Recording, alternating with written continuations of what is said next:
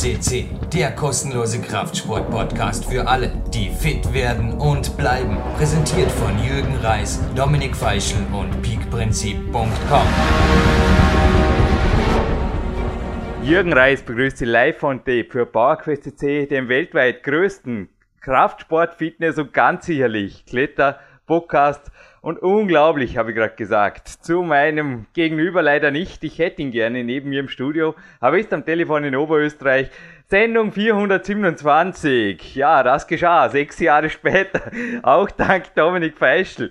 Crazy, ne? Also wir feiern ziemlich genau heute, wo die Sendung online geht. Aufzeichnen tun wir diesen Vorspann übrigens am 14.10.2013 um 7.30 Uhr. Hab gerade einen wunderbaren Morgenlauf hinter mir. Energie liegt in der Luft, aber ja, Dominik Feischl, was sagst du dazu? Also sechs Jahre später, dass es so weit gekommen wäre?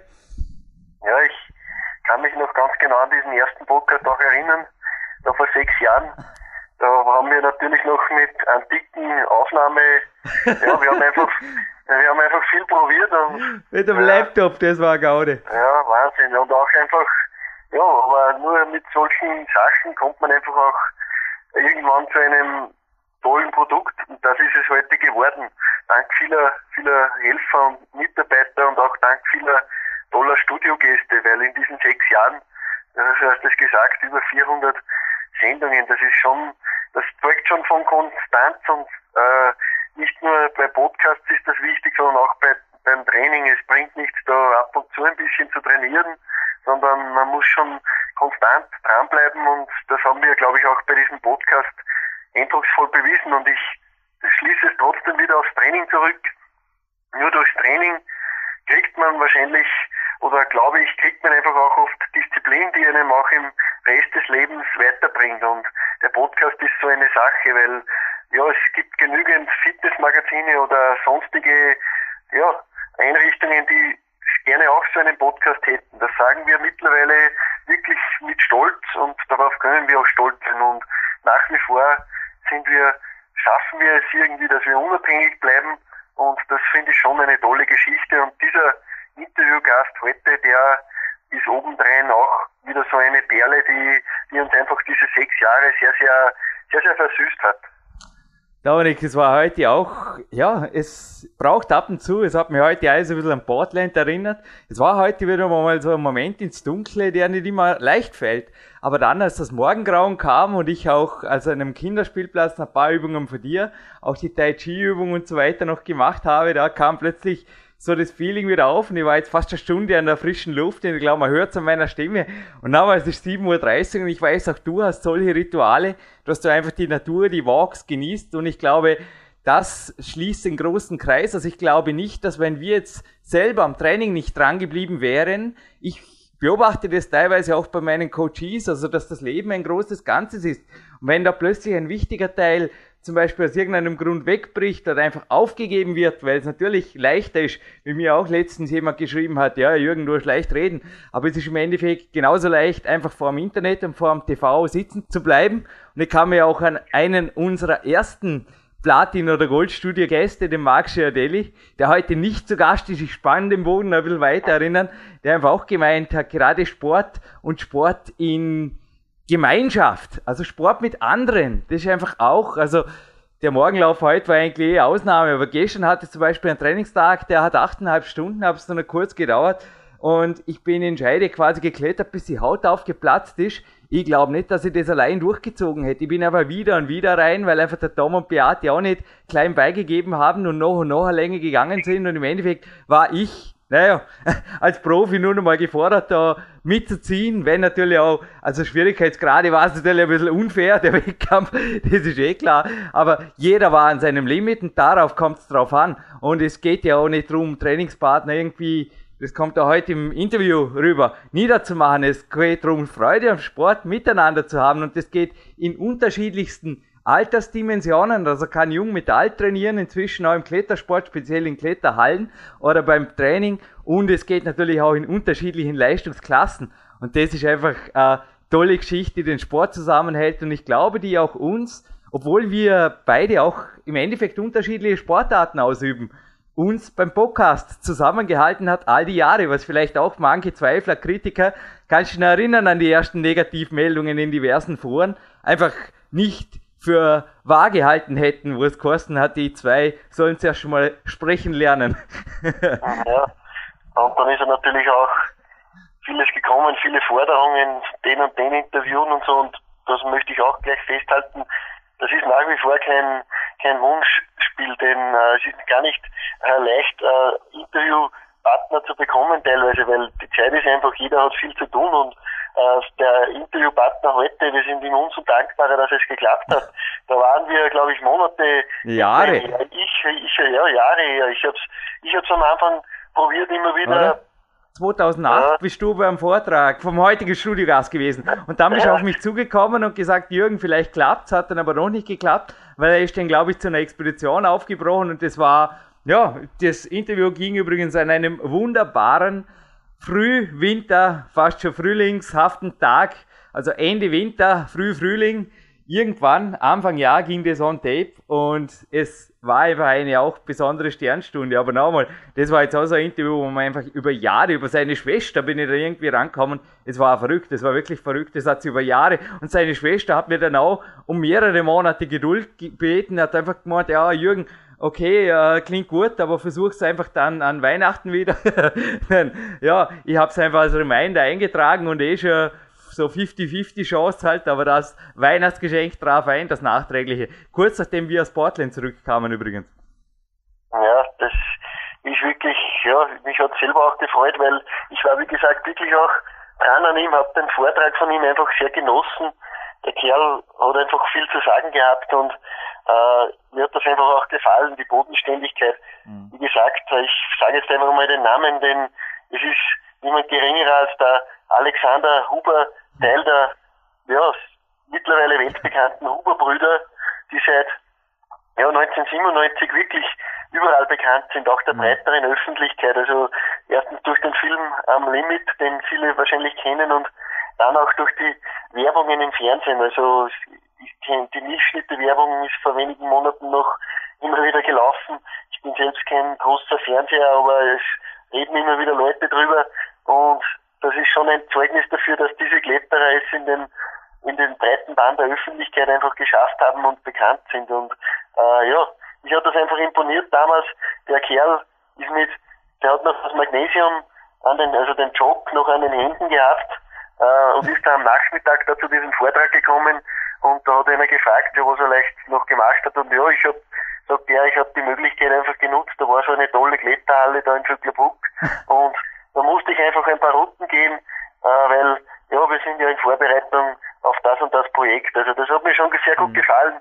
Der lebt seinen Sport wirklich 24 Stunden lang und das war schon beeindruckend und der Vortrag selbst, ja, wer sie noch nicht gesehen hat, schaut einfach mal auf deren Homepage huberburm.com.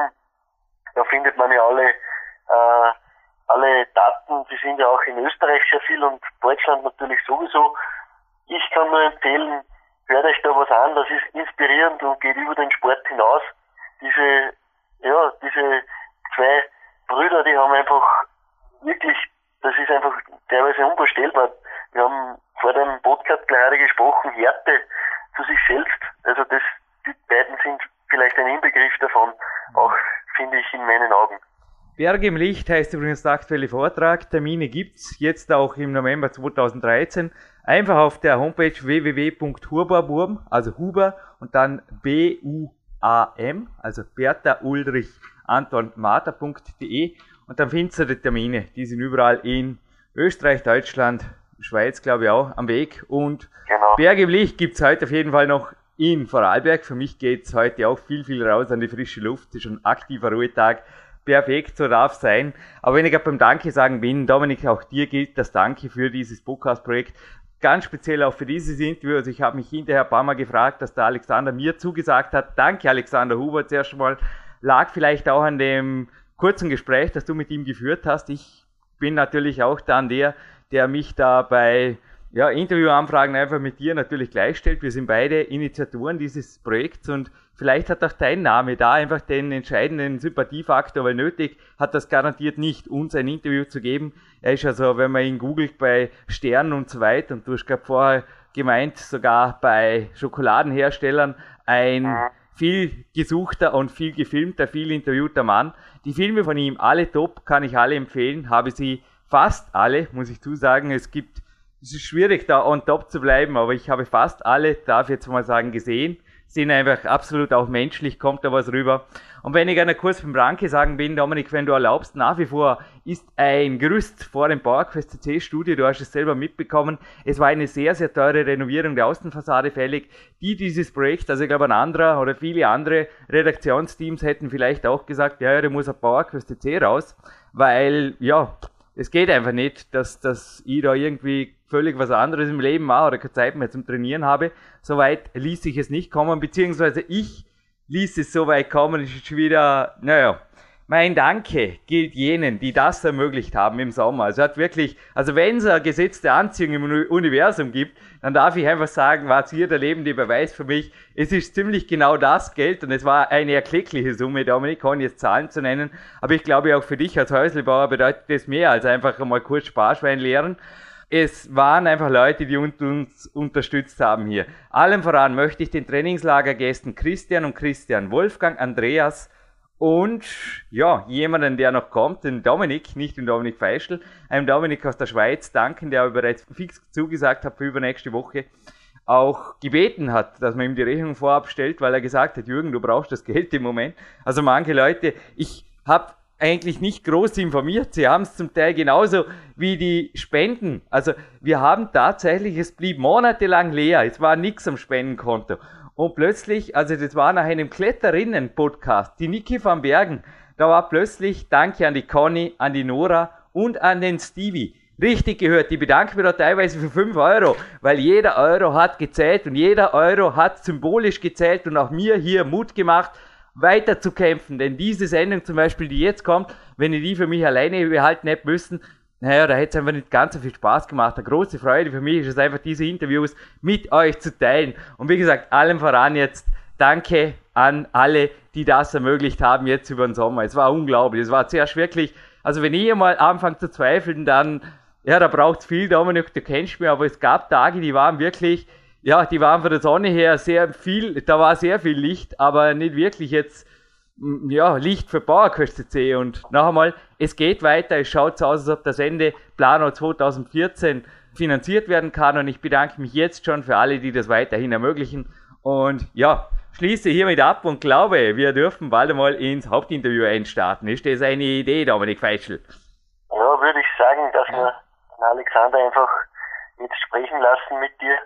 Ist ja eine sehr aufschlussreiche Geschichte und der ist, wie, wie du schon vorhin erwähnst, wirklich in vielen großen Medien gefeatured mit seinem Bruder und ja, das war ist für uns trotzdem eine Ehre, dass auch wir den, zeigt auch für unser Podcast-Renommee mittlerweile und wir sind stolz, dass wir da einfach auch ja, in der großen Liga mitspielen dürfen. Was ich dir gestern per E-Mail geschrieben habe, ich glaube, du warst beim Trainieren. Ich habe nach meinem eigenen Workout eine kurze E-Mail abgesetzt. Ich habe gefragt, Dominik, sollen wir ihm die deutsche Nationalhymne gönnen? Ich meine, er ist zwar kein Olympiasieger, aber hat zwar, ja, er hat einfach sämtliche regionale Preise. Er hat ja wirklich, er ist ein bayerischer, was ist er denn genau da? Er hat den Ja. Sportpreis in der Kategorie Botschafter des bayerischen Sports. Das können wir mit nicht offiziell bei PowerQuest auszeichnen, aber ja, also Staatsmedaille wäre jetzt auch ein bisschen hochgegriffen, wenn wir die verleihen dürfen. Aber die deutsche Nationalhymne, die dürfen wir einspielen, ha? Ja, absolut. Und dann geht's los. Mit Ja, einem, der ja in einem Monat übrigens 45 wird und nach wie vor kämpft wie ein junger Wilder mit den jungen Wilden. Wir hören's und zwei junge Wilde im Studio hören sich im Abspanner und da machen wir ein kleines Gewinnspiel, Dominik, ha? Ja.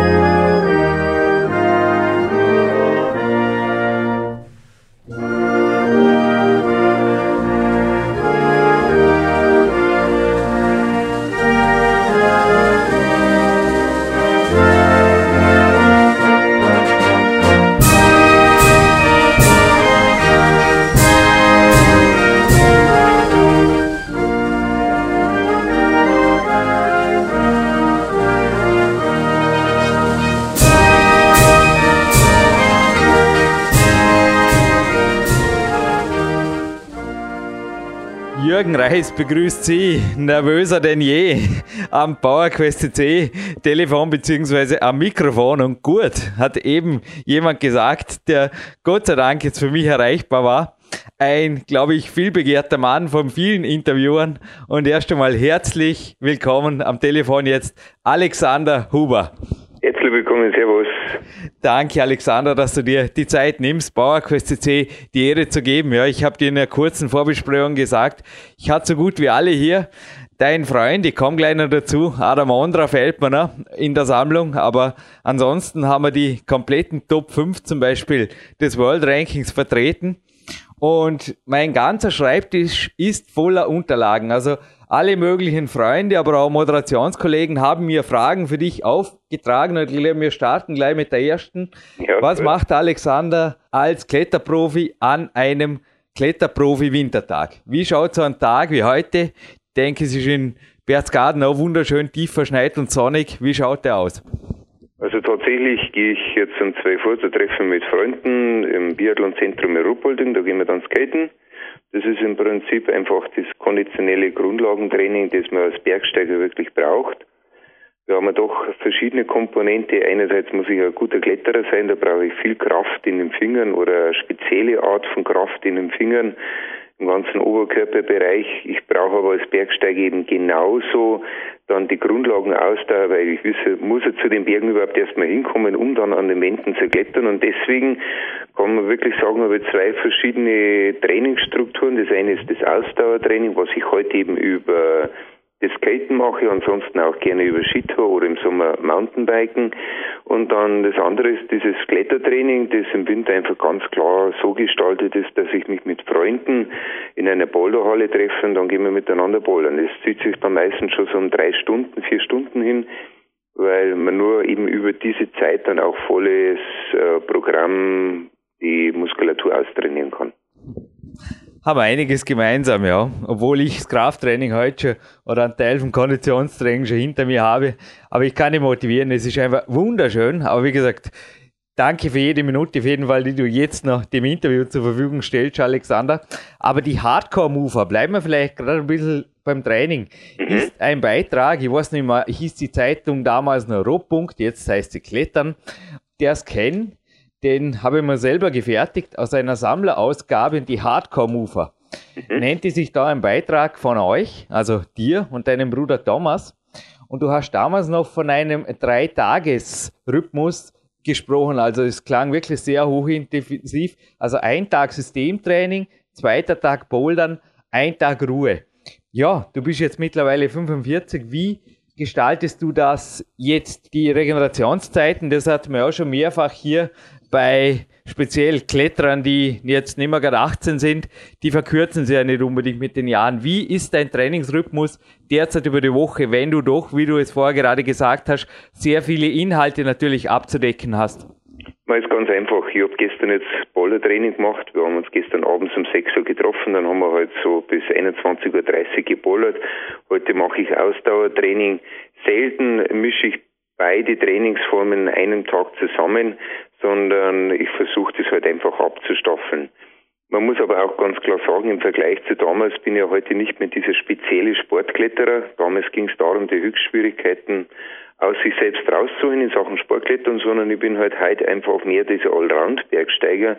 Und da reicht es eben nicht nur, dass ich halt einfach wahnsinnig viel Strom in den Fingern, das heißt in der Unterarmmuskulatur habe, sondern ich muss genauso eine hohe Ausdauerleistung vom Herz-Kreislauf her bringen können. Und deswegen ist heute auch dieses Training variabler geworden und breiter geworden.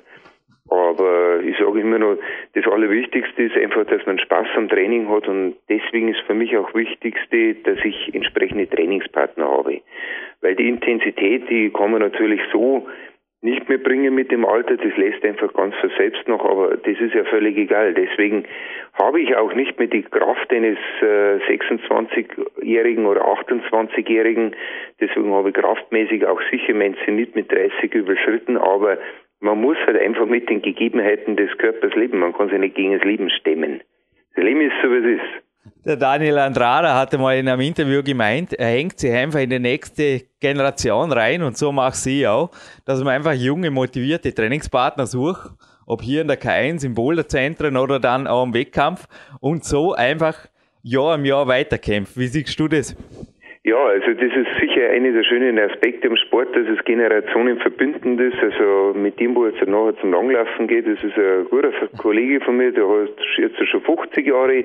Ich gehe genauso mit 22 und 20-Jährigen zum Ballern, zum Trainieren und so mischt sich das zusammen. Und ich finde, wenn so dann bei gewissen Festivitäten die ganzen Leute zusammenkommen, das ist ja schon genial, wenn da von 20 bis 50 alles vertreten ist und alle reden miteinander, alle haben Spaß miteinander, es wäre es das Natürlichste von der Welt. Und sagen wir, das ist im Prinzip schon das, was ja früher mehr in der Gesellschaft da war, dass einfach dieses Mehrgenerationenhaus gibt. Unser Mehrgenerationenhaus findet halt heute über den Sport statt und ich finde das genial.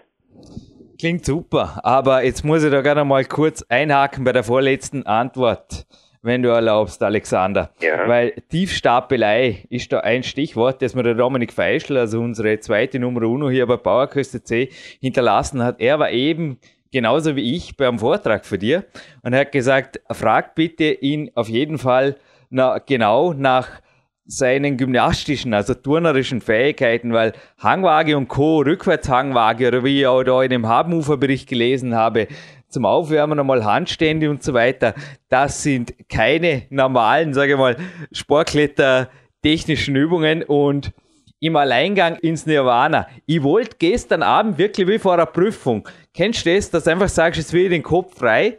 Ich wollte nicht mehr Alexander Huber lernen. Ich habe jetzt die ganze Woche einfach gelernt auf dich und da kam eine Klettern rein und da hieß es im Alleingang ins Nirvana und sorry, 18 plus ist einfach nicht Allround Bergsteigen. Also sorry, wenn ich jetzt so zwei Fragen auf einmal stelle, aber erstens, wie schaut's mit äh, sehr wohl mit der Kraft aus, die bei dir vor allem im Körperkraftbereich sicherlich überdurchschnittlich trainiert wurde und wird? Und wie schaut's mit deiner Einstellung zu Sportklettern aus? Weil mit 18 plus bist du also nach wie vor in meinen Augen voll dabei. Ja, bin jetzt so gesehen voll dabei, aber man muss ja klar sagen, damals war es halt Sportklettern, da bin ich bis 9a plus geklettert und das ist etwas, da würde ich mir heute die Grundlage dazu finden. Das hat zweierlei Gründe. Das erste ist einfach das Alter. Mit 9a plus bin ich damals eine Schwierigkeit geklettert. Könnte sein, dass ich auch heute noch 9er Plus klettern könnte, wenn ich immer zu 100% fokussiert auf den Sportkletterbereich unterwegs wäre. Aber selbst das ist eher anzuzweifeln. Also mit Mitte 40 geht es einfach mal einen Berg da runter mit der Maximalkraft. Äh, das andere ist das, dass ich einfach breiter aufgestellt bin. Und wenn ich jetzt sage, ähm, ja, Allround-Bergsteiger, ich war dieses Jahr auf Expedition in Baffin Island, das heißt im hohen Norden von Kanada unterwegs und danach habe ich eben die Nirvana geklettert. Und zwei solche Aktionen in einem Jahr zu ziehen, das ist einfach schon klar breit aufgestellt oder dann wieder in Richtung Himalaya oder Karakorum zu reisen, das heißt halt einfach, dass man nicht ein spezialisierter, voll auf das Sportklettern fokussierter Kletterer ist, sondern äh, eben breit aufgestellt. Und das ist sicher auch das Klettern, was ich heute so mache.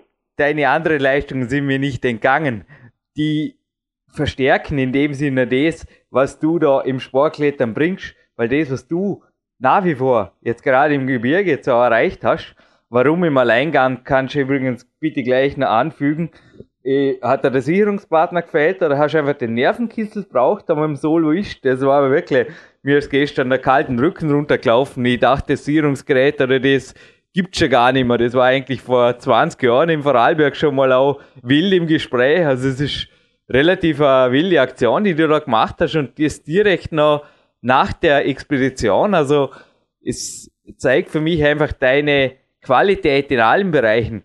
Aber vielleicht bleiben wir kurz beim Sportklettern im Nirvana oder ins Nirvana. Was war der Grund für einen Soloist und wie gelang dann auch letztlich der Durchstieg? Also was ich mich auch gefragt habe, war vielleicht die Wettkampfdiät diesmal auf Baffin Island? Oder die Sportkletterform ist Stiefer selber gekommen? Ja, also warum ich da alleine unterwegs war, ist ganz klar. Ich habe schon viele Erstbegehungen gemacht und habe es aber bisher noch sehr selten gemacht, dass ich das allein im Alleingang gemacht habe. Habe allerdings diesbezüglich auch schon Vorbereitung gehabt und das war eine Route mit dem Namen Sansara. Relativ kurze alpine Sportkletterroute, die ich auch schon im Alleingang erschlossen habe. Und ich wollte das halt einfach im ja, richtigen High-End-Bereich mal durchziehen. Und damit kann man ganz klar sagen, das war rein der sportliche Fokus, einen neuen Weg zu gehen, etwas zu versuchen, was bisher so in der Form noch nicht gemacht wurde. Und das ist sicher auch die Triebfeder von jedem äh, Kletterer, der an die Spitze gehen will, dass er Dinge versucht, die so noch nicht bekannt sind. Man kann mal sagen, dass man da den Horizont erweitert. Dass man einfach da diese Linie zwischen dem schon Bekannten, was schon gemacht wurde, überschreitet, ins noch Unbekannte, ins noch Unerforschte. Also, es ist einfach so ein bisschen Pionierdenken, was da drin steckt. Und äh, ja, das hat mich persönlich gereizt und deswegen bin ich alleine ausgerückt. Und ich habe halt einfach geschaut, wie kann ich das umsetzen, was kommt am Ende dabei raus. Und am Ende hat mir sicher dabei geholfen, dass ich dieses Jahr, dieses Jahr eine Expedition nach Baffin Island geplant habe. Da ging es ums harte Freiklettern an einer Wand in der hohen Arktis. Der Berg heißt Mount Asgard. Und da braucht man natürlich als Voraussetzung, dass man richtig gut klettern kann, dass man richtig schwer klettern kann. Und das ist sicher genau die gleiche Anforderung, die eben für die Nirvana gebraucht habe. Und so gesehen war die Nirvana die beste Vorbereitung, die beste Nachbereitung dieser Expedition. Ja, es klingt alles schlüssig. Bleiben wir vielleicht noch kurz bei der Körperkraftfrage, der Turnabbauer-Frage von Dominik Feischl. Und just war gestern ein Beitrag in der Muscle und Fitness, wie, also Gewichtsreduktionen, Sie haben da Olympioniken analysiert, tatsächlich auch Medaillisten, die sportliche Leistungsfähigkeit mindern. Also speziell in der Hitze oder in Extrembedingungen. Ich dachte da auch an dich und deine Extrembedingungen im Gebirge. Da spielt's also mit Dehydrierung und so weiter oder auch allgemein mit Gewichtsreduktion nicht weit runter, bis einfach die Leistung runtergeht. Beim Sportklettern, speziell im Wettkampf, da spreche ich aus eigener Erfahrung, da kann ja die Sache über wenige Tage schon sehr harmlos ausschauen. Jetzt weiß ich von dir, dass du im Endeffekt du bist ein extrem kräftig gebauter, also positiv gemeint, aber ein sehr athletisch gebauter Sportkletter. Hast du jemals spezielles Krafttraining betrieben? Beziehungsweise wie hast du die Körperkraft entwickelt? Dann aber auch das Gewicht in Kontrolle gebracht, weil es, glaube ich, war auch eine der Cruxes, die du zu bewältigen hattest, damals beim 11. Grad. Liege da richtig? Mhm. Ja, es ist für mich so, dass ich von der Statur einfach wie man so schön sagt, massiv gebaut bin. Das sieht man, ohne dass ich heute noch speziell richtig für Sportklettern trainiere, ist ja immer noch der ganze Körperbau da. Genau das Gegenteil, wie man heute die Spitzenkletterer sieht, zum Beispiel wie einem Adam Anderer, der von der Statur her ganz, ganz anders ist. Man sieht, dass es letztendlich gar nicht so die athletischen Kletterer sind, die die ideale Kletterstatur haben. Aber ich muss halt eben auch so mit meinem Kletterkörper leben, wie er halt mal mir gegeben ist. Und was ich damals schon machen musste, um eben im High-End-Bereich vom Sportklettern reinzukommen, ganz diszipliniert leben in Sachen Ernährung, weil nur dann konnte ich eben das Gewicht auch so gestalten, dass ich richtig effizient anziehen kann. Weil bei uns beim Klettern ja nicht die absolute Kraft entscheidend ist, sondern die relative Kraft. Und das ist halt einfach die Nominalkraft, die man erbringen kann, geteilt durch das Körpergewicht. Und wenn ich das Körpergewicht reduziere, dann reduziere ich den Teil und dann habe ich einfach mehr relative Kraft. Und dieses Argument, das ist einfach schlagend beim Klettern. Das ist das, was zieht. Und wenn ich eine richtig harte Kletterroute machen will, dann muss ich halt einfach auch schauen, dass ich möglichst wenig Körpergewicht habe. Und deswegen habe ich auch nie meinen Oberkörper auf Muskelaufbau trainiert, sondern wenn dann eben schon klassische Turnerübungen, da wo man eben sagen kann, das ist alles im Maximalkraftbereich. Aber Muskelmasse ist beim Klettern definitiv hinderlich. Also du hast mit im Endeffekt Standard Turner Krafttraining, Hangwaage, ich weiß nicht, an den Ringen. Ich spiele mir momentan auch recht viel mit so TRX-Bändern da, weil die instabil sind in sich und versuche da einen Kreuzhang und so Sachen. Habt ihr das auch gemacht oder hast primär eher dich aufs Klettertraining fokussiert damals? Ja, ich bin ja einfach aus dem Turnen auch rausgekommen. Von dem her war mir diese Art des Trainings einfach immer schon vertraut und ich habe das einfach auch weiter gemacht, um eben meinen Oberkörper fit zu haben, weil ich denke, das ist einfach fürs Klettern nicht die wichtigste Kraft, die Oberkörperkraft, aber doch eine, die einem sehr stark unterstützt, wenn man im überhängenden Gelände unterwegs ist. Und ich denke, es hat sich auch als erfolgreich gezeigt. Allerdings, wenn ich im Detail noch nachfragen darf, Alexander, was bedeutet für dich gutes Klettergewicht? Was war damals dein Gewicht bei dem 11. Grad natürlich, aber der Arm und so weiter. Und was ich auch überhaupt nicht recherchieren konnte, also es gibt über dich viele Zahlen, aber die nicht. Wie groß bist du überhaupt? Ja, also ich bin 1,69 Meter groß. Okay. Und zu den Zeiten, wo ich die schwierigsten Sportkletterrouten gemacht habe, habe ich um die 62 Kilo gewogen. Mhm. Und äh, heute, heute wiege ich halt ja, zwischen 10 und 15 Kilo mehr. Dann habe ich heute Nacht richtig geträumt. Ja. Ich fragte mich nämlich, wie groß ist der Alexander? Wir sind uns, du kannst dich sicher nicht mehr erinnern. Ich war damals im Endeffekt noch in meinen ersten ein, zwei Kletterjahren. Ich durfte dir mal die Hand geben nach einem Vortrag und da war irgendwie das Bild wieder in meinem Traum und dachte mir, na, der war nicht größer wie du. Also ja, du genau. bist in dem Sinne, ich habe gerade eine interessante Statistik, habe ich für 8ANU rausgesucht.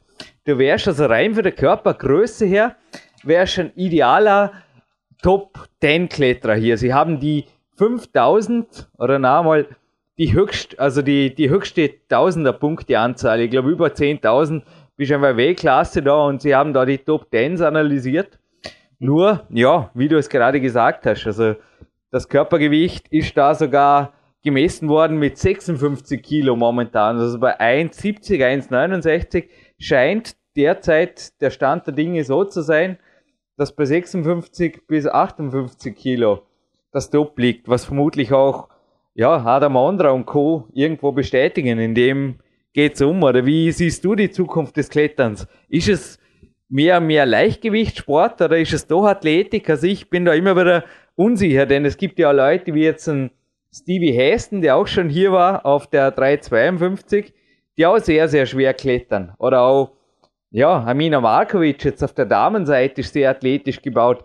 Wie siehst du die ganze Sache? Wie hast du sie verfolgt? Also gut, ich kann nur den aktuellen Trend sehen und das ist einfach schon so, dass äh, eher die relativ dünn gebauten Kletterer Vorteile zu haben scheinen. Kann mich aber auch noch gut erinnern an eine Zeit, wo ich eben richtig vorne dabei war im Sportklettern. Da gab es ja Kletterer wie einen Gerhard Hörger und mhm. der ist eben genauso athletisch gebaut wie ich. Da war es nicht ganz so offensichtlich. Ich sage dann auch, ein Chris Schammer ist ja noch recht athletisch gebaut, aber sage jetzt einmal, mein Körperbau ist sicher nicht das Idealste für Sportklettern selbst, weil einfach viel zu viel Masse mitbewegt werden muss, die nicht speziell dem Klettern dient. Und gegen diesen Körperbau kann man aber schlicht und einfach nichts machen. Chris Schamer war jetzt ein super Stichwort. Danke für die Antwort. Ich war mehrmals in Amerika im Winter, auch diesen Winter wieder, und ich habe mir drüben oft die Kletterhäften natürlich auch gekauft und angeschaut. Und ich dachte mir, wenn es einen Superstar gibt da drüben, dann ist es der Chris Sharma. Es gibt kein Kletterheftel, wo der nicht vorkommt, nicht in einem Inserat drin ist und es scheint einfach niemand zu geben, der einfach einen höheren Status hat. Und dasselbe ist mir, glaube ich es oder nicht, Alexandra, aber glaube es, die letzten Tage mit dir widerfahren. Also je mehr Kletterer ich auf dich ansprach, auf dieses Interview, zum Teil war einfach der blanke Neid im Gesicht, boah, der Jürgen darf mit dem Alexander Huber telefonieren. Und andererseits war es einfach auch in den Filmen, die ich jetzt wieder und wieder gesehen habe. Also ich habe zwei deiner Filme, alle leider nicht, sorry, aber am Limit und natürlich Center of the Universe war einfach für mich du scheinst es und vielleicht kannst du da einen Tipp geben oder wie machst du das? Ist das einfach Natürlichkeit? Aber du scheinst es perfekt raus zu haben, irgendwo den Grenzgang zu gehen für den Egoismus, der zwar erforderlich ist für Höchstleistungen, aber auf den anderen Seiten einfach den Sympathiefaktor und vor allem auch das Teamdenken, das Miteinander irgendwo, was viele dann außen vor lassen. Ich nenne jetzt keine Namen, aber wo viele einfach dann ablosen, sage ich jetzt einfach, da bist du genauso top. Wie machst du das? Weil das bringt dir in meinen Augen, also aus meiner Sicht, bringt dir einfach die hohen Sympathiebonuspunkte. Ja, ich habe einfach immer das so gemacht, wie ich es halt einfach mache. Ich, mein, äh, ich habe relativ früh begonnen, Vorträge zu machen in meiner Studentenzeit, ganz einfach um meinen Lebensunterhalt zu verdienen habe einerseits in der Kneipe gearbeitet und andererseits habe ich dann begonnen, Vorträge zu machen und dann habe ich halt einfach gesehen, dass ich so mir leichter das notwendige Geld zum Leben generieren kann. Und bei den Vorträgen habe ich noch nie was anderes gemacht als das, was man halt einfach machen soll, nämlich das erzählen, was man im Sport macht. Und äh, so mache ich es auch heute noch. Da ist keine größere oder tiefgreifendere Strategie dahinter, sondern das ist einfach genauso, wie ich es jetzt gerade geschildert habe. Kann ich mir vorstellen. Ich habe in einem Interview gelesen, du bist Profi seit 1995, also nachgerechnet mit 27 Jahren. Und da war er aber im Endeffekt danach im Sportklettern bereits 1996, zumindest was es die Wikipedia ausgibt, mehr oder weniger Zenit erreicht. Aus deiner Sicht auch, oder wie hast du das, das Profitum ging das fließend, oder wie gesagt, das war da in einem Interview ja, knallhart beschrieben? Das ist ja ohnehin schon sehr schwierig. Ab wann bin ich eigentlich wirklich Profi? Eben, ja, das frage ich mich auch. Äh, wenn man es jetzt nämlich eigentlich noch anders betrachtet, dann bin ich ganz realistisch eigentlich erst seit 1997 Profi, weil ich 1997 äh, mein Studium abgeschlossen habe als Diplomphysiker und für mich dann ganz äh, klar war, jetzt muss ich eine Entscheidung treffen. Gehe ich weiter in die Richtung eines Wissenschaftlers oder wäre ich eben jetzt tatsächlich nur noch diesen Sport betreiben, um davon zu leben. Und bis dahin war es einfach äh, quasi auf zwei Hochzeiten tanzen. Ich habe einerseits die wissenschaftliche Schiene gehabt und andererseits die sportliche Schiene. Und solange ich die Dinge nebenher betrieben habe, war ich ja nicht explizit Profi-Bergsteiger, sondern war noch genauso Student. Und so gesehen ist eigentlich der Schnitt einfacher zu sehen. 1997 war eine Entscheidung fällig. Ich habe mich dann letztendlich für den Sport entschieden, aber auch dafür die Grundlagen gehabt, weil ich gewusst habe, mit den Vorträgen kann ich Geld verdienen und ich habe mir einfach eine Chance von zwei Jahren gegeben, da wirklich Fuß zu fassen. Und nach diesen zwei Jahren war eigentlich gar keine Entscheidung mehr notwendig, weil ich wusste, ich kann einfach von diesen Vorträgen leben, ich kann als Berufsbergsteiger leben.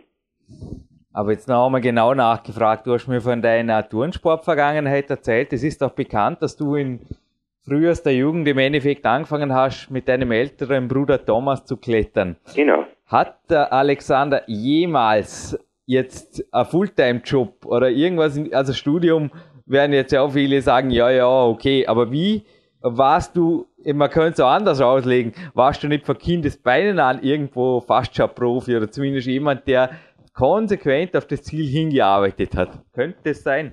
Ja, ich habe auf professionellem Niveau trainiert und eben. geklettert, habe eben auch die Weltspitze erreicht, bevor ich wirklich in Anführungszeichen Berufsbergsteiger wurde. Aber eben. es gibt natürlich auch viele Sportler, die auf professionellem Niveau trainieren und ihren Sport betreiben, aber nicht davon leben und dann sind sie quasi äh, per se keine Profis, sondern dann gehen sie einer normalen, regelmäßigen Arbeit nach um dann andererseits äh, in ihrer Freizeit quasi Vollgas den Sport zu betreiben. Mhm. Und da war das eben schon tatsächlich für mich bis zum Jahr 1997 der Fall. Also du bist einer normalen, regelmäßigen Arbeit nachgegangen. Ja, meine Profession war ja damals einfach noch Student und damit ich mir mein Studentenleben finanziere, habe ich die Vorträge fürs Bergsteigen gemacht. Aber ich war nicht 100% fokussiert auf den Sport als Beruf, sondern das habe ich im Endeffekt als Passion, als Leidenschaft betrieben. 1997 war dann ganz klar die Entscheidung und jetzt muss ich von meinem Sport leben. Und das heißt, ich muss äh, das noch weiter forcieren, dass ich mehr Vorträge mache, um eben wirtschaftlich auch dauerhaft auf diesem Bein stehen zu können. Verstehe. Das erste Mal, der glatte 11. Grad war nicht geschenkt, heißt es hier. In der Klimax übrigens war da ein super Beitrag für dich auch drin, in einem Interview mit dem Adam Andra. Mhm. Und recht viel mehr gab es da nicht mehr im Leben. Also wenn du vorher auf professionellem Training erzählt hast, bleiben wir vielleicht wirklich bei diesem Interview primär, ich hoffe, es stört dich nicht, bei der Sportkletterkomponente. Wie viele Stunden, welche Intensität und auch sonstige Komponenten, also Schlaf oder Regeneration hast du, also zusätzliche regenerative Einheiten, hast du damals in die Woche stecken können, wo du einfach gesagt hast, ich gebe alles dafür? Ja, ist ganz sicher so, dass ich da die Zeit, die ich dafür gebraucht habe, auch genommen habe. Also ich habe das Studium schon so betrieben, dass ich äh, noch genügend Zeit für den Sport gehabt habe und zwar so genügend, dass man mehr kann man halt einfach nicht trainieren, weil man braucht ja auch seine Zeit eine Regeneration und man kann halt einfach dafür andere Dinge einfach hinten anstellen. Also für mich sind ganz klar die Dinge gewesen, die wichtig sind, ist der Sport, der ist an Nummer eins gestanden und an Nummer zwei das Studium. Es muss ja doch weiterlaufen, das Studium muss alle Prüfungen schaffen und alles andere hatte sich dabei hinten einzureihen. Und das, was da noch an freier Zeit sonst übrig blieb, das ist halt sonst noch übrig geblieben. Früh war es natürlich nicht mehr. Gab mir bekannt vor, ja. Und was mir weniger bekannt vorkommt, weil so bekannt bin ich einfach nicht oder damals war ich es doppelt nicht. Ich spreche von einer Begegnung und zwar nicht mit dir, sondern mit deinem Bruder Thomas. Ja.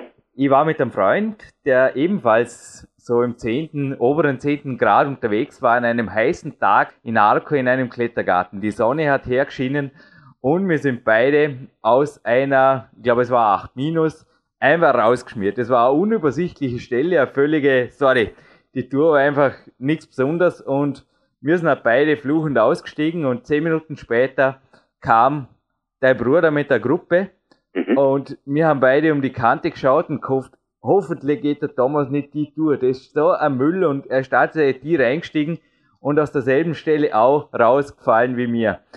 Und abends saßen wir alle im Café unten und am Nebentisch, also alle zufällig war die Gruppe da wieder vereint, am Nebentisch hat niemand über uns gesprochen, aber dein Bruder war plötzlich, also habt ihr es gesehen, der Thomas ist aus der Route rausgefallen. Meine Frage führt dahin, ist es ab und zu auch für dich extrem lästig, ein bekannter Kletterer zu sein. Das ist der Leistungsdruck, der ständig auf einem haftet. Also mir hat Thomas damals nur leid, weil ich einfach gewusst habe, die Tour ist, ist einfach Müll. Und der Tag war alles andere wie gut. Jeder hatte mal einen schlechten Tag. Gibt sowas auch bei dir? Weil speziell jetzt im Yosemite-Film, also beim Center of the Universe, da kommt ja auch immer wieder das Easy Living rüber und auch das für damals die Szene, fast das Hippiehafte, das ja nicht viel mit dem Leistungssport gemein hat. Wie bringst du das unter einen Hut, dass du da irgendwo die Lockerheit nicht verlierst? Ja gut, ich meine, man steht da in gewissem Sinne schon immer im Fokus, wenn man gerade einmal bekannter Kletterer ist, also bekannter Sportler ist, da schauen die Leute natürlich immer auf das, was man gerade macht, aber heute lebe ich ja in sehr verschiedenen Feldern des Bergsteigens, das heißt, ich komme dann vom Himalaya zurück und da muss ich danach ja auch zum Klettern gehen. Das ist äh, völlig normal und das ist auch äh, hundertprozentig so, dass man dann eine extrem schlechte Kletterform hat. Aber wenn ich dann nicht beginnen würde, dann würde ich nie mehr auf die Füße kommen. Das heißt, ich habe mich schon oft mit der Situation auseinandersetzen muss, müssen, dass ich mit einer extremen Kletterform zum Klettern gehe und da entwickelt man irgendwann eine gewisse Gleichgültigkeit, dass man einfach sich selber sagt, meine Güte, ich bin jetzt nicht in der guten Form, die Leute sehen, dass ich schlecht klettere, aber das muss mir egal sein, weil wenn ich anders agieren würde, wenn mich das wirklich stressen würde, dann würde ich einfach nicht mehr zum Klettern gehen und dann würde es mir nie mehr schaffen, da zurückzukommen. Und ich kenne ja meinen Körper, ich weiß, was er kann und wenn ich dann gut trainiert bin, dann passt das schon wieder. Und mit diesem Vertrauen, Selbstvertrauen gehe ich dann auch am Felsen und da ist mir halt dann relativ egal, was die Leute von mir denken. Es liegt natürlich auch die Kletterbibel vor mir, genauso wie der Herr Andra ist auch der Jürgen zum Klettern im Endeffekt noch intensiver gekommen durch das Buch von Heinz Zack, das just in dem Jahr erschien, als ich zu klettern begann, das Rockstars, wo du natürlich auf dem Cover bist. Und da ist der Ron Cork zitiert, so quasi, also auch eine Kletterlegende im Yosemite. Er hat gemeint, er geht einfach raus, damit der Einstellung, er klettert schlecht, dann geht es oft recht gut. Das ist also auch eine Strategie, die du anwendest, dass du einfach sagst, okay, das ist der Stand der Dinge und es kann nur besser werden und ich trainiere mich jetzt einfach hoch. Ich sage es einfach nur so, nur mit dem Klettern wird man besser. Deswegen gehe ich dann klettern und wenn ich schlecht in Form bin, dann gehe ich eben klettern, damit ich wieder besser wäre. Und das ist meine Einstellung. Und wenn es in diesem Moment einfach noch nicht so gut ist, ich weiß ja, mit dem, dass ich wieder klettern gehe, wird es besser muss mir das einfach egal sein, dass es in diesem Moment noch nicht so passt. Und meistens weiß ich ja die Gründe dafür, warum an diesem Tag die Performance noch nicht abrufbar ist. Perfekte Ansage, glaube ich, die nicht nur fürs Klettertraining gilt. Alexander, wie schaut es bei dir aus mit Projekten jetzt für 2013, beziehungsweise jetzt, wo der Podcast online geht, sind wir ja schon spät im Jahr. Es gibt natürlich die Homepage huberburm.de, die auch alle Interessierten laufen über Vorträge deinerseits oder vielleicht informierst du uns jetzt vielleicht gerade kurz, eventuell auch Dinge, die gemeinsam mit Thomas machst, natürlich ja up to date hält. Aber wie schaut's aus? Wie sind deine Pläne jetzt für 2013 und wo hängen die Ziele? Ja, ich denke, es wird jetzt immer mehr in Richtung große Berge gehen. Ich meine, das, was ich immer schon verstanden habe, das, was mein Körper für Voraussetzungen gibt, einfach gut einzusetzen und Weil zwischen 20 und 25 hat man sicher die optimale Zeit als Sportkletterer, weil man halt da die größte Maximalkraft hat und mit 40 und 45 ist es halt eher der Ausdauerbereich. Da kann man einfach kein Spitzensportler im Sprintbereich mehr sein. Und deswegen war das schon auch Strategie und Planung, dass ich irgendwann dann, wenn es einfach nicht mehr zu verhindern ist, das Sportklettern aufgegeben habe im Spitzenbereich. Das war 1996 der Fall und mich seitdem immer mehr in Richtung der großen Berge bewege. Mhm. Und so wird es auch in Zukunft ausschauen. Die Projekte werden mehr an den großen Bergen sein. Das Risiko an den großen Bergen ist natürlich mit dem Sportklettern nicht zu vergleichen. Wie gehst du mental damit um? Du bist ja auch Familienvater. Mag dir eine bekannte Frage sein, aber wie gehst du da mit um? Denn du bist ja auch bekannt für Sologänge, also nicht nur mit dem Soloisten, der ein Sicherungsgerät ist, den ich heute bereits im Interview erwähnt habe, sondern tatsächlich auch Free Solo, also völlig ohne Seilsicherung. Hast du da Pläne oder wie gehst du da in Zukunft? Wie vertrittst du das Risiko vor deinem Umfeld auch oder wie reagiert dein Umfeld darauf? Also ich bin natürlich schon ein Sportler, der bereit ist, Risiken einzugehen. Ohne dem kann man nicht Free Solo klettern oder auch keine anspruchsvollen Alpinrouten machen. Aber meines Erachtens ist das Wichtige dabei, dass man kompetent ist, dass man einfach die Kompetenz mitbringt, mit dem Risiko umzugehen, dass man die Fähigkeit hat, Gefahren zu erkennen. Und am Ende braucht es dazu einfach einen gesunden Menschenverstand oder man kann es anders ausdrücken, ein sehr ausgeprägtes Selbsteinschätzungsvermögen, das eben einem dann antreibt und sagt, das ist machbar oder das einen bremst, einfach zum Zwecke des Selbstschutzes. Weil es bringt natürlich nicht, als Hausateur in die Bergwälder rauszugehen und einfach Dinge durchzuziehen mit einem Urselbstvertrauen, dem die Grundlage fehlt, weil es einfach so ist, dass Hausateure gerade in der Bergwelt noch nie weit gekommen sind. Weil ja in der Bergwelt die Gefahren an sich omnipräsent sind. Die sind überall da. Wenn man da nicht das Können mitbringt und das Wissen, dann wird der Weg nicht weit gehen. Was würdest du einem jungen Einsteiger raten, der einfach auch eher multiklettersportiv aufgestellt sein möchte? Was würdest du ihm raten? Wo fängt er am besten an? Ja, am besten ist natürlich einfach viel Bergsteigen und Klettern gehen. Und äh, heute ist es so, dass die Trainingsmöglichkeiten fürs Klettern sehr ausgeprägt sind. Es gibt überall Kletterhallen, das heißt, da sind die Vorbereitungen meistens gut gegeben. Und wo es dann meistens fehlt, ist einfach die Erfahrung im alpinen Gelände zu haben. Und deswegen sage ich viel Bergsteigen gehen. Mhm. Das ist einfach unersetzlich. Der Berg lässt sich anders nicht trainieren. Eine der letzten Fragen noch, wenn du erlaubst, Alexander. Aber du hast in den ersten Minuten einmal das Wort fallen gelassen in Richtung, man soll die Feste feiern, wie sie fallen oder so gemeinsam feiern. Und ich habe auch in deinen Filmen gesehen, also speziell am Limit und so weiter, dass du und auch der Thomas nicht unbedingt Kostverächter seid. Also ich glaube, es gab oder es gibt da nach wie vor vermutlich Zeiten, wo das Gewicht einfach runter muss oder wo es dann schon passen muss. Aber dennoch, du machst ja auch, also PowerQuest C ist werbefrei, aber ich sage immer, der Studiogast darf seines Amtes walten, darfst gerne Werbung machen, du machst ja auch für eine Süßigkeit Werbung, wie ich gelesen habe. Und wie gehst du mit der Ernährungsgeschichte um? Wie, also, wie regelst du das oder wie hältst du es unterm Jahr und wie dann auch in den Zeiten, wo du richtig auf dem Punkt fit sein willst? Ja, es ist so, dass ich mich generell gut ernähre, das heißt äh, sehr abwechslungsreich und genau das, was der Körper an sich braucht, einfach äh, solide, ganz normale Ernährung. Und äh, wenn ich bei Zeiten weniger Gewicht haben muss, dann soll ich das einfach äh, über die Menge, was ich esse, einfach reduzieren. Und man muss sich mal vorstellen, das ganze Leben zum Beispiel dann nur Kastein, genauso wie ich es jetzt gesagt habe, für die Vorbereitung auf eine schwere Sportkletterroute. Ich bin jetzt seit 25 Jahren richtig vorne dabei. Wenn man 25 Jahre sich nicht wirklich etwas Normales an Essen gönnen würde, dann würde man irgendwann zwar vielleicht vom Körper her perfekt sein, aber dann würde der Geist irgendwann nicht mehr mitmachen. Und ich denke, das Wichtigste ist, dass das Ganze Spaß macht, der Sport Spaß macht, das Klettern Spaß macht und äh, mei, äh, zu einem der größten, besten Sachen im Leben gehört einfach gutes Essen und genau das sehe ich auch so. Wunderbare Ansage.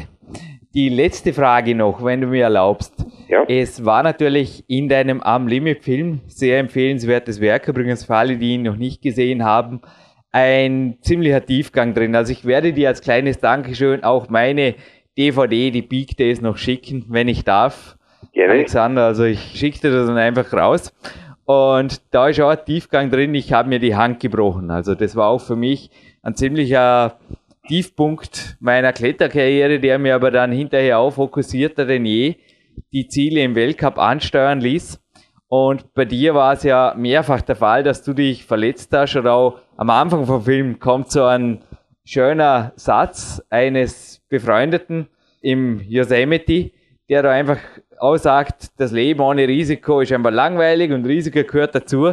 So Sätze natürlich bis zu dem Zeitpunkt lässig, wo es einen einfach irgendwo runterhaut. Wie gehst du mit Verletzungen um oder wie ging das in der Vergangenheit gut oder wie sagst du in Zukunft, ich, ich stehe dazu oder was ist deine Einstellung zum Verletzungsrisiko und auch zum Comeback nach einer Verletzung? Ja, ich denke, das Wichtigste ist schon, dass man einfach auf seinen Körper schaut, weil der Körper ist eine Ressource. Umso mehr kaputt geht, umso mehr muss gerichtet werden und meistens ist es so, dass irgendwo doch immer was übrig bleibt. Ich habe äh, zwar tatsächlich Verletzungen gehabt, aber würde eher sagen, für das, was ich gelebt habe, eine Minimalzahl von Verletzungen. Und das spüre ich auch heute. Ich habe einfach einen gesunden Körper, weil ich eben immer darauf geschaut habe, dass ich mich nicht überlaste, dass ich äh, Verletzungen, unnötige Verletzungen vermeide. Und das zahlt sich irgendwann dann einfach aus. Alexander, ich darf dir natürlich das letzte Wort überlassen für ein Dankeschön an alle, denen es gebührt. Und ich schließe da frei zitiert, glaube ich, mit Heinz Zacks Worten aus dem Rockstars Buch du bist und bleibst. Einfach ein hochmotivierendes Vorbild und ein Sportler, der sicherlich weit über Auszeichnungen, also du hast verschiedene, fast schon Staatspreise bekommen, auf jeden Fall regionale oder sehr, wie sagt man da, überregionale Auszeichnungen hast du erhalten, der einfach eine sehr inspirierende Persönlichkeit ist. Und ich wünsche mir, dass du noch viele Jahrzehnte weiter deinen Spirit raus in die Bergwelt und dann zurück in die Herzen trägst. Das ist einfach Wahnsinn, was du da vorlebst. Natürlich auch mit deinem Bruder zusammen, wenn sich das ergibt. Ja, danke schön. Und es ist ja wirklich so, Bergsteigen und Klettern ist einfach dazu da, das Leben zu bereichern und so soll man es auch betreiben. Es soll eine Bereicherung fürs Leben sein und deswegen wünsche ich allen viel Spaß beim Klettern und Bergsteigen. Jürgen Reis zurück im Bauerküste C-Studio mit dem Dominik Feischl. Und was hat der Podcast für dich hergegeben, Dominik? Du hast ihn ja genauso wie ich. Ich habe ihn übrigens, das vergisst du nie mehr. Ich bin direkt nach der Aufzeichnung raus, habe einfach nur die Hände über den Kopf gestreckt, bin auch noch, also weitergelaufen, viel weiter spazieren gegangen, als ich wollte mit dem Podcast und habe einfach nur in die Sonne, in die Wintersonne gerufen und der Schnee hat geblendet, das Leben ist schön. Danke, es hat ja. geklappt. Es war nicht wirklich nicht einfach. Es hat sich in letzter Minute, ich habe es dir erzählt, noch verzögert das Interview. Ich bin wirklich ja. auf Nadeln gesessen hier im Studio. Es hat geklappt und dann, ich glaube, du hast meine Freude auch mitbekommen an dem Tag. Ja, absolut. Also noch einmal auch danke an den Alex auch, dass er sich einfach da nochmal die Zeit genommen hat. Äh, das kann ich mir schon denken. Bei dem geht es wirklich, glaube ich, oft sehr, sehr stressig runter, denn der Mensch ist ja auch, äh, ja, der ist auch Physiker, also der ist studierter Physiker, aber widmet sich einfach, wie gesagt, hauptsächlich seinen Projekten und äh, neben den ganzen Vorträgen gilt es einfach auch, äh, Projekte zu planen, zukünftige Besteigungen, zukünftige Expeditionen und der Tag wird da schnell oft mal kurz. Jürgen, du kennst das selber auch. Er ist ja auch Familienvater, genauso wie du. Ja, genau. Also, sorry, du bist kein Familienvater, aber genauso wie du ist er im Endeffekt Häuslebesitzer, schätze jetzt mal schwer und hat einfach sonst schon ein volles Leben. Noch dazu jetzt noch einmal an dem Tag. Also er hat es einfach pragmatisch klar auf den Punkt gebracht. Also meine Fragen sind immer relativ kompliziert gestrickt, weil ich auch mir sehr viel Zeit nehme fürs Recherchieren. Aber er hat oft die Dinge so klar beantwortet, da gab es keine Vertiefungsfrage mehr, aber alles gesagt. Mhm, mhm.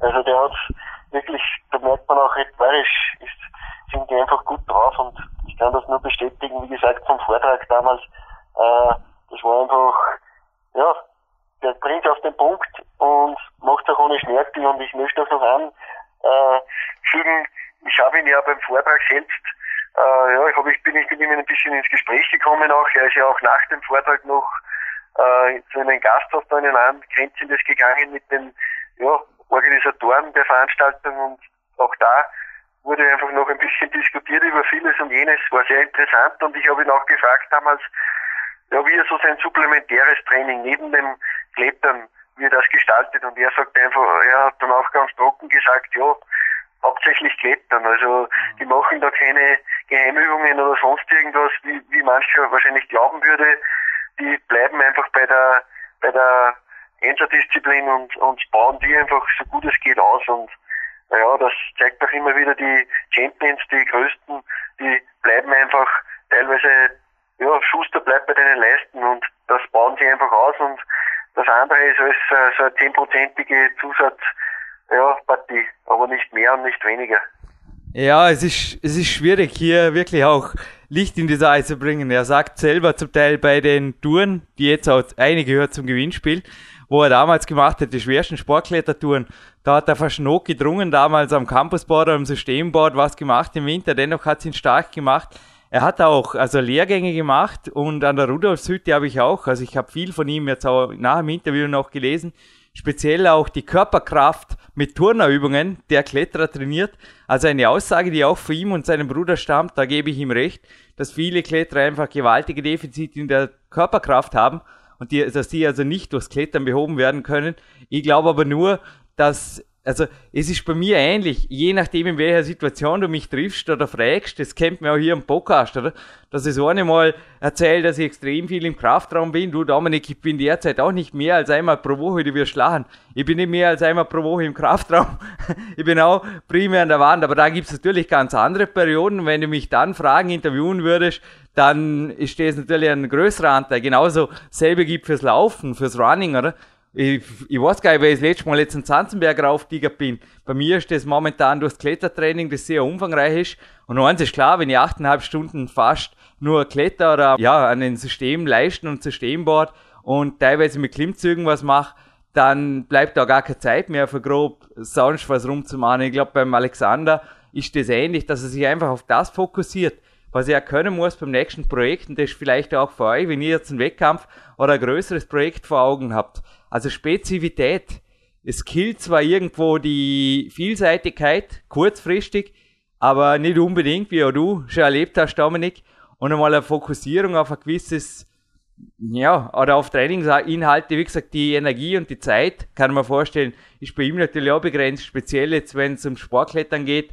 Da hat er auch eine Rohkraft, die nimmt ihm nie mehr jemand. Also ich denke, der hat die Hangwaage, kann der wahrscheinlich, den kannst du in der Nacht wecken und der macht einmal freie Hangwaage.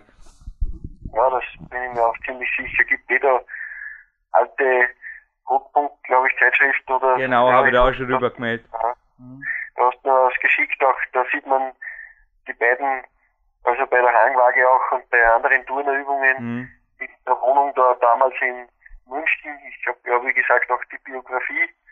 Äh, es gibt ja auch eine Biografie der beiden in Buchform. Die mhm. gibt's überall auf Amazon, auch auf ihrer Homepage huberburm.com und auch das ist sehr, sehr interessant zu lesen und ja, man, man findet einfach auch die, die sind, äh, man sieht sie mir auch an, äh, der ist drahtig, also wie gesagt, ich bin mit meinen 1,85 natürlich einen Kopf größer, aber der wirkt richtig kompakt und drahtig mhm. und ganz ehrlich, also man sieht da auch ein Bild bei manchen Fotos, da hängt er mit einem Finger irgendwo drinnen in der Wand. Das ist keine Show, sondern da geht's wirklich teilweise, da, da ist das Leben an einem schmalen Grad und äh, die haben aber irgendwie trotzdem, es wirkt, als haben die die Kontrolle über das Ganze und das ist das Faszinierende. Ja, es ist natürlich schon gewaltig, also bis 10 plus Solo, also ohne Seil zu klettern. Aber gleichzeitig, was mir auch taugt, der hängt sich wirklich auch an die Jungen an. Er scheint mit Madame Ondra sehr gut befreundet zu sein, lässt auch viele Touren von dem Newcomer bestätigen oder hinterher bestätigen. Und alles in allem, also Alexander Huber, große Persönlichkeit und absolut, was du erreicht hast. Ich gönne es dir und in vielerlei Belangen auch, nicht nur was die Körperkraft angeht, natürlich auch ein bisschen ein Vorbild für mir, mehr als ein bisschen. Also ich, ja, ich sage Respekt in Richtung Berchtesgaden. Absolut, ja. Ja, zum Abschluss dieses Podcasts glaube ich, Jürgen, du hast es vorhin schon erwähnt im Vorspann, es gibt ein Gewinnspiel meine Socken werden heute nicht verlost. So arme Spark. nee, wir bleiben werbefrei. Ich habe jetzt nur mal, also ich, ich probiere jetzt einmal, ob das so werbefrei wie möglich funktioniert, weil das Produkt gibt's nicht bei uns und ich habe es auch nicht geschenkt bekommen. Aber ich gebe jetzt einfach mal einen Tipp, weil ich habe selber daran gezweifelt und ich war, also vielleicht jetzt einfach als Tipp für viele, die einfach auch wieder Alexander Huber im Winter viel Conditioning machen. Egal ob das auf die Skating, Ski oder wie ich, du kennst meine Liebe zum Laufsport an den Ruhetagen, also regenerativer Laufsport. Es kommt immer wieder im Winter, auch bei meinen Coaches, habe ich immer wieder festgestellt, des Öfteren zu Überlastungsbeschwerden bis hin zu Überlastungsbrüchen. Ich glaube aber, dass das daran liegt, oder ich glaube, es ist erwiesen, dass das daran liegt, dass der Winter einfach es dem Körper sehr schwer macht, die kleinen Gewebsstrukturen im Fuß zu durchbluten. Und ich habe lange nach einer Hilfe gesucht und sie, glaube ich, gefunden. Und zwar auch Made in Germany, genauso wie der Alexander Huber, nennt sich da, aber wie gesagt, recherchiert sie selber. Das gibt's nicht bei uns. Ich weiß nicht, wo es es gibt. Aber ich weiß schon, wo es es gibt, aber ihr findet es auch, wenn ihr es wollt. Ransox 2.0 heißen die. Sind neonfarbige, schauen so komisch aus wie das, wo ich immer die Fußballer mitleidig belächelt habe im Sommer. Aber auf jeden Fall muss ich sagen, jetzt im Winter, sie tun gut und sie funktionieren. Ransox und macht die Firma CEP, also cepsports.com, also Cäsar Emil Paula, sports.com. Und beim Gewinnspiel würde ich sagen, verlosen wir nicht meine Socken, sondern da darf ich Danke sagen an jemand, der unseren Podcast auch unterstützt hat. Nicht nur mit T-Shirts, sondern er war auch schon beim Kämpferdiät-Seminar bei mir. Es ist Marco Klus von Natural Body Power. Ich trage gerade ein Shirt von ihm und da gibt es ein Shirt von ihm zu gewinnen. Genauso gibt es ein Kletternmagazin und es gibt das dazu, was ich auch dem Alexander Huber als kleines Geschenk, als Dankeschön für dieses Interview übersandt habe nach Berchtesgaden eine Big Days DVD. Ist das fair? Ja, wunderbar. Also da ja. ist ja schon wieder ein vorweihnachtliches Geschenk am Weg. Dominik, ich glaube, wir machen die Gewinnspielfrage, oder? Ja, gerne. Du hast sicher was vorbereitet dafür. Genau, und zwar La Rambla Original hieß eine Route von Alexander Huber mit dem Schwierigkeitsgrad 8C+. Die war in den Anfängen, also als ich mich 1995 quasi, ja, das hat Alex auch gut auf den Punkt gebracht, war nicht mal Profi. Für mich war es schon ziemlich der Schritt ins Profitum, wo ich gesagt habe, ja, ich kündige und ich schaue, weil das irgendwie, ja, dass das irgendwie weiterging. Und es ging irgendwie weiter. Ich habe in meinem ganzen Leben nur ich glaube, elf Monate gearbeitet und das taugt mir nach der Lehre. Ja, da war La Rambla eine große Nummer. Also jeder hat einfach gesprochen von La Rambla und Alexander Huber. Die blieb auch lange, lange Zeit unwiederholt, wurde dann verlängert und von Edu Marin wurde sie dann wiederholt, aber auch von jemandem, genauso wie der Chris Sharma, der hier und der Ramon Julian Bouy Blanc, das ist ein komplizierter Name, der Weltcup Nummer 1 derzeit auch wiederholt wurde. Ein Name fiel jetzt nicht, nämlich jemand, der hier schon am PowerQuest CC Podcast war. Und zwar mehrfach. Und der hat sie auch wiederholt. Und zwar Anfang Mai 2007, wenn euch das was hilft. Ja, der hat sie auch wiederholt und ich will wissen, welcher Mann und Mentor meinerseits, ich glaube, dem Dominik klingelt es jetzt auch schon her, es waren mehrfach schon Interviews von ihm, die auch den Dominik fasziniert haben, von diesem Mann Nein, ich sage jetzt nicht mehr mehr. Also wenn er mehr Tipps gibt, wird es zu einem, weil es ist schon ein ziemlich ein wertvoller Preis, also die Shirts von Natural Body Power und ja, die DVD gibt es ja auch noch dazu. On top ein Kletternmagazin. Ich glaube, die Gewinnfrage lasse ich so stehen. Der Erste, die Erste, der, die uns die Antwort aufs Kontaktformular postet, gewinnt. Machen wir das so. Ja, ich glaube, der, der oder die Glückliche kann sich dann wieder über einen tollen Preis freuen und ich sage einfach auch nochmal Danke zum dritten Mal, aber ich, ich sage einfach immer wieder Danke an den Alex, einfach, dass er sich die Zeit genommen hat. Und ich bin mir ziemlich sicher, ich werde auch in Zukunft sicher den einen oder anderen Vortrag wieder mal von ihm besuchen, wenn er bei uns in der Gegend ist.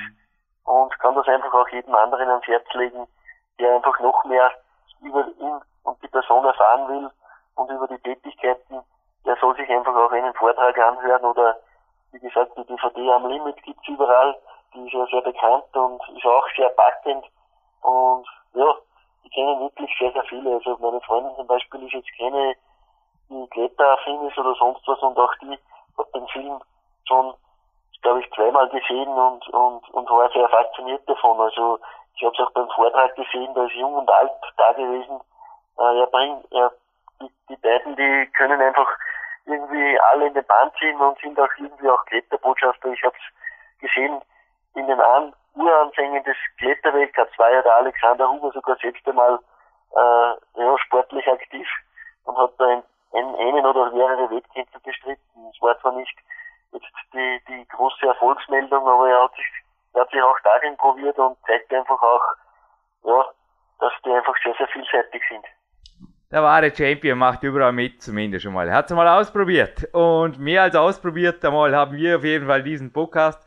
Noch einmal danke an alle, die, Alexander Huber natürlich auch, die dieses Projekt überhaupt ermöglichen. Studiogäste braucht schließlich auch. Noch einmal danke für jede Minute deiner Zeit.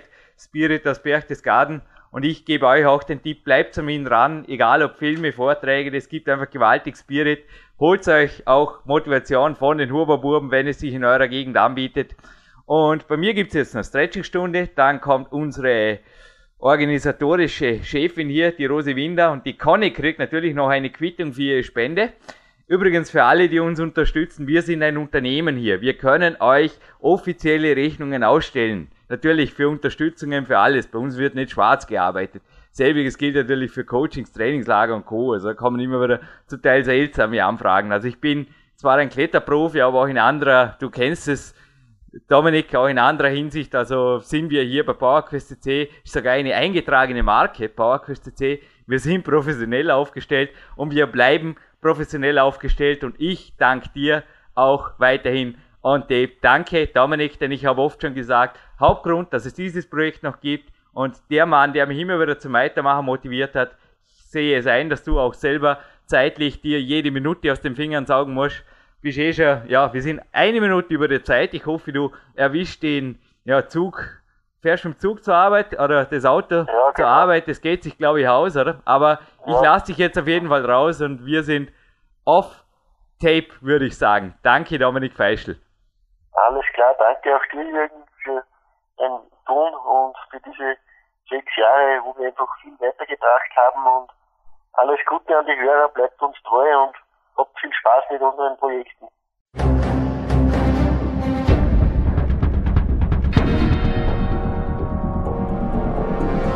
Alle Fitness-Bestseller der Peak-Trilogie, kostenlose Newsberichte und weitere Podcasts von PowerQuest CC sowie Trainingssoftware, Supplemente und Trainingsausrüstung, Personal Coachings, Seminare, Workshops und mehr. Jetzt direkt im Internet auf www.peakprinzip.com oder www.jürgenreis.com.